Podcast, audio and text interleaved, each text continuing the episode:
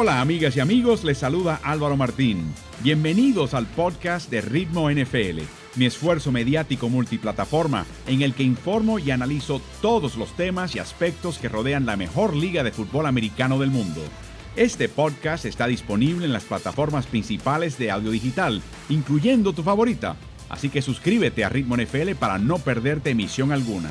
En el episodio de hoy, desmenuzamos la situación de Colin Kaepernick y las posibilidades que hay de que lo contrate algún equipo de la NFL. Disfrútenlo.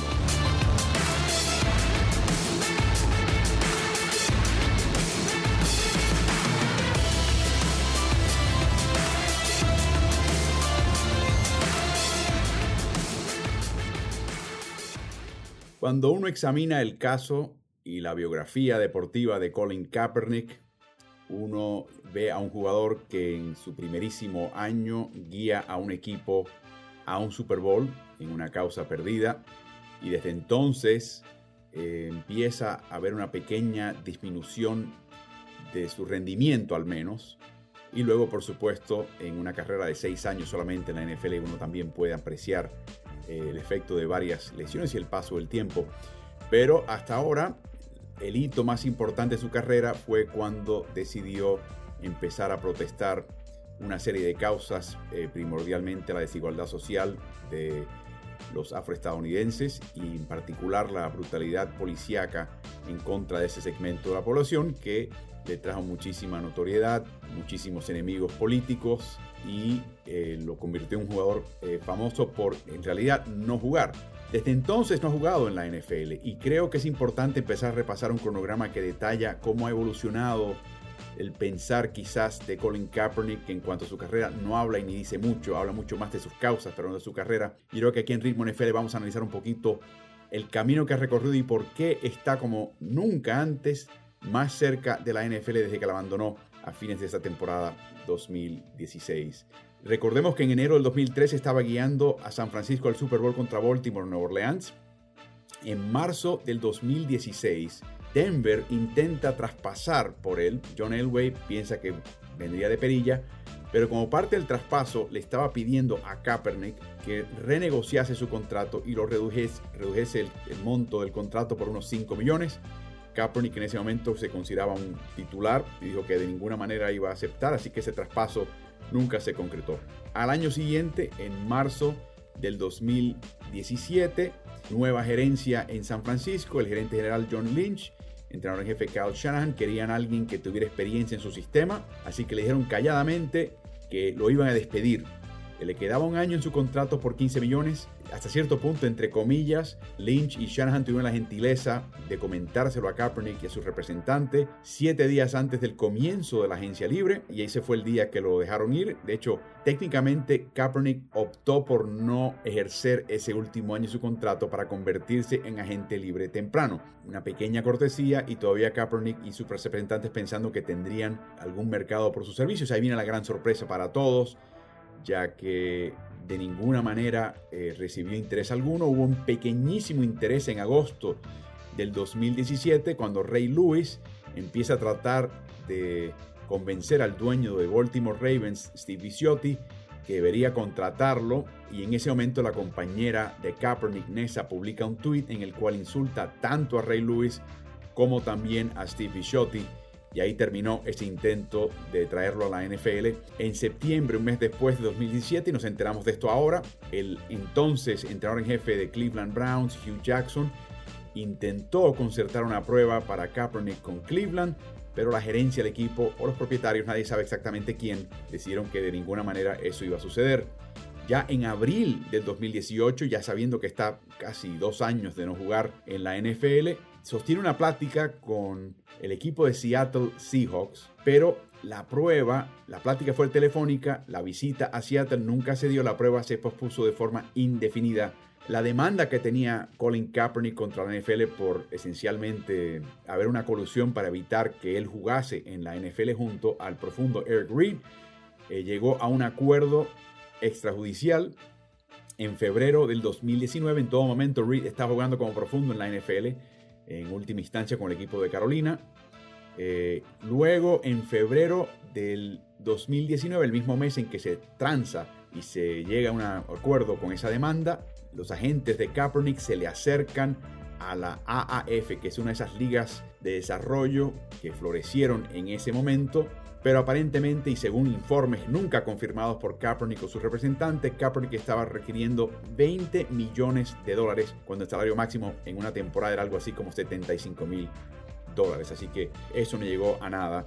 En septiembre del 2019, cuando Sam Darnold, Drew Brees y Ben Roethlisberger estaban lesionados, el representante de Kaepernick empieza a contactar a Nueva Orleans, Pittsburgh y los Jets, pero no hubo interés. Y aquí empieza con esta noción de transar la demanda, de llegar a un, un acuerdo, empieza a ver el giro en el campamento de Kaepernick para tratar de regresar a la NFL como jugador. Primero con la AAF y esa demanda de 20 millones, exigencia de 20 millones que no fue a ningún lado. Después con el contacto de sus representantes a Nueva Orleans, Pittsburgh y los Jets.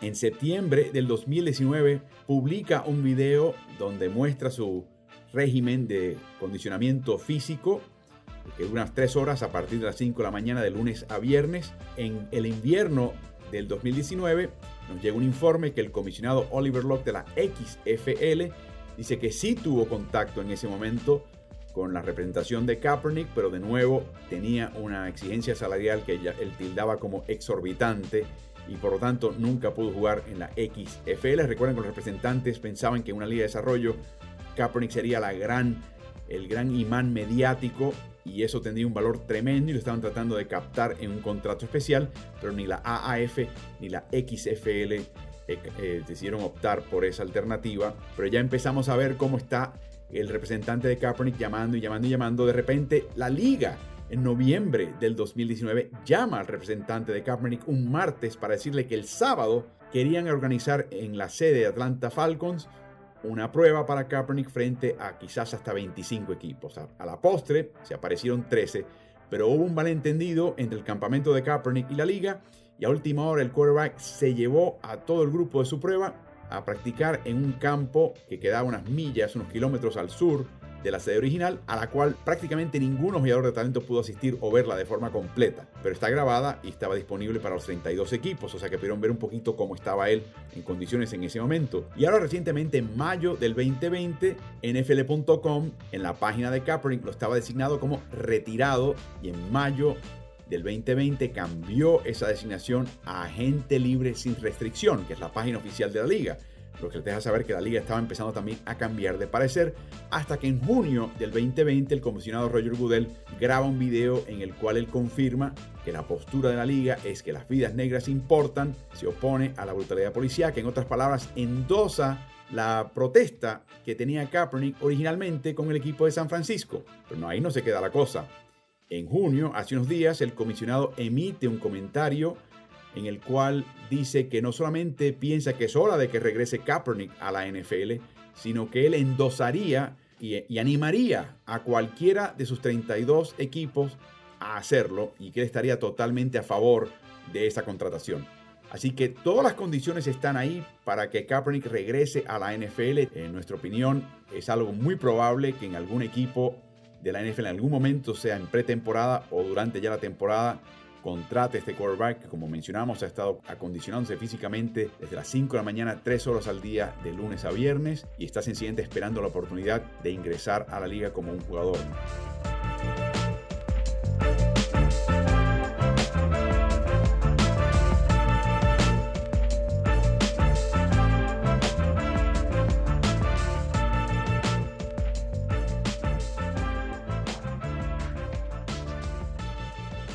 Colin tiene o tendrá 32 años de edad cuando comience esta próxima temporada. Recuerden que llevó a San Francisco en su año de novato a principios del 2013 a un Super Bowl que perdieron contra Baltimore. Este partido fue en Nueva Orleans.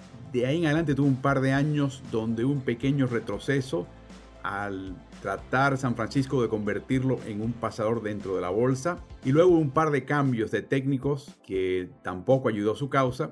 Y finalmente eh, quedó fuera de la liga después de un par de temporadas francamente no muy vistosas y también plagadas de lesiones.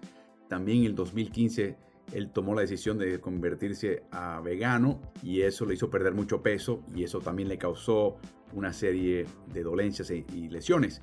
Bueno, esos tiempos ya se acabaron, él está de vuelta con es un portento físico, ha adquirido el peso, se ha recuperado de todas sus lesiones, se operó y está perfectamente en condiciones. Lo vimos en noviembre del 2019 lanzar pases en esa prueba que originalmente era en la instalación de Atlanta Falcons y luego se mudó al sur de Atlanta, donde asistieron varios jugadores de talento y estuvieron ahí cinco minutos, lo vieron lanzar un par de pases y dijeron que está listo para jugar en la NFL. Está más lento, está mayor, el brazo sigue siendo portentoso, ha desarrollado un poquito más de toque en los pases cortos e intermedios, pero obviamente tiene lo que necesita para poder jugar en la NFL, que es particularmente un brazo que le permita meter el ovoide en ventanas muy chicas dadas las defensivas contrarias. Así que en este momento, eh, y ya su representante lo comentó, varios ojeadores de talento de la NFL le han dicho que en su opinión Colin Kaepernick es mejor que por lo menos, por lo menos la mitad de los quarterbacks reserva que hay hoy en día en la NFL. Y también esta semana mencionó Pete Carroll, entrenador en jefe de Seattle, que otro equipo, al cual lo nombró, lo llamó para indagar eh, acerca de Colin Kaepernick y la prueba que él tuvo, el intercambio que él tuvo con él hace un año o dos, que finalmente no desembocó en prueba. Así que hay interés actual y real entre por lo menos un equipo de la NFL. Así que me puse a analizar en parte por necesidad, en parte por etapa de desarrollo del equipo, en parte y particularmente por capacidad bajo el tope salarial y dividí una serie de equipos de NFL que en mi opinión podrían ser candidatos, los dividí en tres secciones principales. Vamos a ir una por una de menor a mayor interés en mi opinión. Primero, equipos que les debería interesar fichar a Colin Kaepernick, pero no tienen capacidad bajo el tope salarial. Vamos a comenzar con el equipo de Atlanta. Atlanta, por supuesto, ofreció su campus para poder celebrar aquella prueba con Kaepernick, mandó un representante para verlo jugar, lo vieron jugar. Y Matt Ryan tiene 35 años de edad, no necesita un mentor. Matt Shaw tiene 38, su utilidad está reducida. El problema es que Atlanta solamente tiene 11 millones bajo el tope salarial y eso está bastante estrecho. Otro equipo que a mí me viene en mente inmediatamente es Kansas City. Ya sabemos cómo Andy Reid rescató la carrera de Michael Vick, un quarterback muy similar, dicho sea de paso, a Kaepernick en cuanto a capacidad entre el 2010 y 2013 en Filadelfia. Y en este momento Chad Henney no es exactamente el tipo de quarterback que puede sustituir a Patrick Mahomes naturalmente. Kaepernick es mucho más reemplazo como biotipo, como tipo de jugador de Mahomes que lo que es Chad Henney, pero tienen solamente 3.6 millones de dólares bajo el tope salarial, están muy, muy ajustados. En Carolina, el nuevo dueño David Tepper destruyó y sacó la estatua de Jerry Richardson. Está tratando de establecer sus bonafides en cuanto al movimiento de que las vidas negras importan. Así que, ¿por qué no traerlo a su equipo? Bueno, un par de cosas que hay que mencionar. Eh, Teddy Bridgewater es un mariscal de bolsa de protección, no es especialmente móvil en esta etapa en su carrera. Tiene un nuevo entrenador en jefe, Matt Rule, que aunque es muy agresivo y puede atraerse a Kaepernick, es posible que sea mucho para él en su primer año. Y por último, más importante aún, tiene solamente 6 millones y pico bajo el tope salarial, así que ahí no hay espacio. El equipo que para mí era natural, y no me extrañaría que lo contratasen de todas maneras, es el equipo de Baltimore, que ya intentó en el 2017 contratarlo. Pero la novia en ese momento de Kaepernick emitió un tweet insultando a Steve Fisciotti. Pero ya escuchamos el testimonio de Steve Fisciotti en ritmo NFL y es claro de que él está más que dispuesto a traerlo y más importante aún, el coordinador ofensivo de Baltimore es el mismo coordinador ofensivo de Kaepernick en su año novato cuando llegó al Super Bowl. Se trata de Greg Roman. Lamar Jackson, RG3, mismo tipo de quarterback. El único problema es que RG3 está ahí, bajo contrato, estarían duplicando esfuerzos y más importante aún, Baltimore tiene solamente 7 millones bajo el tope salarial. Así que es un lugar natural por distintas razones, pero no hay dinero en ese momento bajo el tope. Otro equipo con poco espacio bajo el tope, pero que generalmente yo pensaría estaría interesado, es el equipo de Pittsburgh, al cual llamó Kaepernick el año pasado en la segunda semana cuando seleccionó Ben Roethlisberger. En ese momento Pittsburgh dijo que no. Este equipo se siente lo que no tiene es una versatilidad ofensiva. El esquema no va a cambiar mucho. El reserva se adapta al esquema diseñado alrededor de Ben Roethlisberger y yo me pregunto si eso le conviene a um, Kaepernick y sobre todo sabiendo que no va a jugar a menos de que se lesione o de alguna manera este sea baja por el COVID. Ben Roethlisberger, más importante aún, Pittsburgh tiene menos de 6 millones bajo el tope salarial, no hay mucho espacio. Dos equipos más, Los Angeles Rams. Eh, ¿Ustedes conocen el nombre del reserva, el suplente de Jared Goff? Se trata de John Wolford y lo conocen en casa de John Wolford a la hora de cenar. Este equipo no tiene un reserva en esa posición. El esquema no es muy disimilar a algo que pueda utilizar eh, Kaepernick. Lamentablemente, Carneros tiene solamente 6 4.3 millones de dólares bajo el tope salarial. Pasemos a un par de equipos que tienen capacidad salarial, pero van a optar por sencillamente desarrollar su baluarte joven. En el caso de Jacksonville, casi 21 millones bajo el tope, pero tienen a Gardner Minshew y ya contrataron a Mike Lennon. Y me imagino que ahí termina el tema de Jacksonville. Una lástima porque Kaepernick ahí podría ser en algún momento quizás hasta titular, a menos de que Minshew continúe su desarrollo. El otro equipo es el de Cincinnati. Joe Burrow, establecido, le van a dar todas las repeticiones del mundo. Ryan Finley no es un buen reserva, no es un buen mariscal calidad de NFL, lo demostró el año pasado. Este equipo tiene más de 24 millones bajo el tope salarial. Acomodar a Kaepernick y una exigencia salarial mayor, fácil. El problema es que no lo van a hacer porque están yendo en una dirección totalmente contraria. Así que vamos ahora a los cinco equipos que pienso yo que tienen la combinación de espacio bajo el tope e interés que podrían ser destinos de Colin Kaepernick. Y al final voy a lanzar un sexto equipo que para mí es el escondido, el tapado, que podría ser la gran sorpresa en todo esto. Vamos a comenzar con el equipo de New York Giants. El dueño, John Mara, ya se declaró a favor del movimiento de que las vidas negras importan, eso es muy importante. Tiene a Daniel Jones, que encajaría en la categoría previa de equipos con quarterbacks jóvenes que no quieren, eh, con el cual no quieren interferir. Yo creo que ese es el caso en el caso de Nueva York. Eh, Colt McCoy es el reserva, pero tienen también a Jason Garrett de coordinador ofensivo y Jason hizo grandes cosas con Dak Prescott. Y el esquema que utilizaba en Dallas con Dak Prescott es algo que le vendría de perilla a Colin Kaepernick. Los Giants tienen solamente 16 millones de dólares bajo el tope salarial, sea que podrían acomodarlo, pero no tienen todo el dinero del mundo para hacerlo. Mi próximo equipo, Tennessee Titans. Ryan Tannehill buscando su primer año como titular de pleno sin Marcus Mariota, haciéndole sombra. De nuevo, ¿quién es el reserva de Ryan Tannehill en Tennessee? Logan Woodside. Wow. Este equipo tiene el esquema de muchos acarreos, tiene la expectativa de llegar lejos en los playoffs, tiene 20 millones en el tope salarial, de espacio bajo el tope. Tennessee debe tentar a Kaepernick y deben ellos estar tentados por Kaepernick. El próximo equipo es un equipo interesante porque ya en una ocasión previa, cuando les mencionaba Pete Carroll, se interesó por Kaepernick, lo llamó, se supone que iba a haber una prueba, esa prueba nunca se concretó, pero ha habido interés. Y es el equipo de Seattle. ¿Por qué? Porque Russell Wilson va a ser el titular de ese equipo sin lugar a dudas el esquema que corre Wilson es algo que le vendría también de perilla a Kaepernick. Y su reserva es Gino Smith, que es un facsímil razonable de Kaepernick, pero en mi opinión Kaepernick podría ser mejor que Gino Smith una vez integrado a este equipo. El otro equipo que es muy, muy interesante es el equipo de Buffalo. Buffalo tiene en Josh Allen un mariscal de campo con muchas de las características y rasgos que tiene Kaepernick. Brazo portentoso, capacidad de desplazamiento con, con las piernas y la ofensiva se fundamenta a raíz de eso tiene a Mark Barkley de reserva, o sea que el sistema le favorece y tienen también 19 millones de dólares bajo el tope salarial. Así que para mí Buffalo es un equipo que también quiere llegar a playoffs y puede francamente sacar un quarterback mejor que Mark Barkley, que no está mal, pero Kaepernick con la capacidad de ser mejor y más afín a este esquema.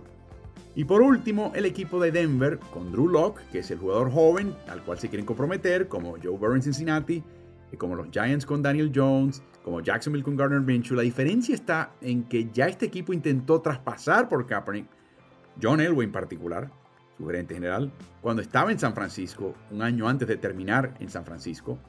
Y eso nunca se pudo concretar porque en aquella época Kaepernick rechazó un descuento de 5 millones de dólares en su compensación. Así que podría darse el caso. Yo creo que Elway siempre está buscando quarterbacks, siempre está tratando de mejorar esa posición y francamente, como reserva Jeff Driscoll, a mí no me impresiona y hay cierta presión para el güey de conseguir al mariscal de campo que funcione en Denver. El esquema no le viene de perilla a Kaepernick, pero hay dinero en Denver. Hay un total en Denver de 17 millones de dólares bajo el tope salarial. Bien, vamos al último equipo. Este último equipo ya tiene quarterback. Este equipo acaba de fichar un quarterback temprano en la primera vuelta del draft. O sea que si no utilizan el que ya tienen veterano, ¿por qué no optar por el joven novato? ¿Qué tal si ese joven novato no está listo y le toma un año prepararse?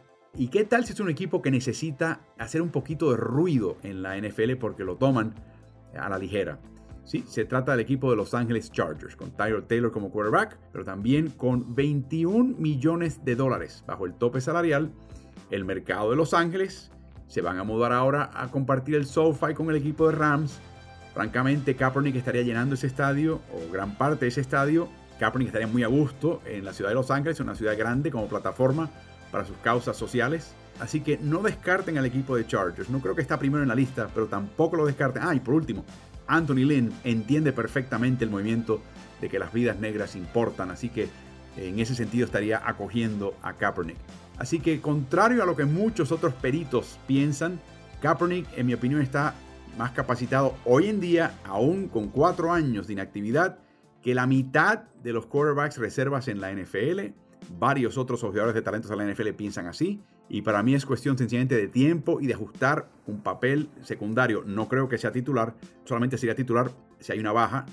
Pero ajustar el papel, ajustar el salario, encajarlo en el equipo y empezar a quitarle ese moho de la inactividad por cuatro años y empezar a integrarlo, integrarlo a un sistema. La NFL ha cambiado su actitud ante las causas que propulsaba a Kaepernick, ha cambiado, así que el momento está propicio y ahora la cuestión es ver cómo lo encajamos eh, de forma deportiva a una liga que cuando se fue Kaepernick escaseaban quarterbacks reservas de calidad y ahora esa escasez no es tanta, pero todavía hace falta que llegue alguien con la capacidad, experiencia y potencial de Colin Kaepernick a regresar a la NFL. Así que veremos.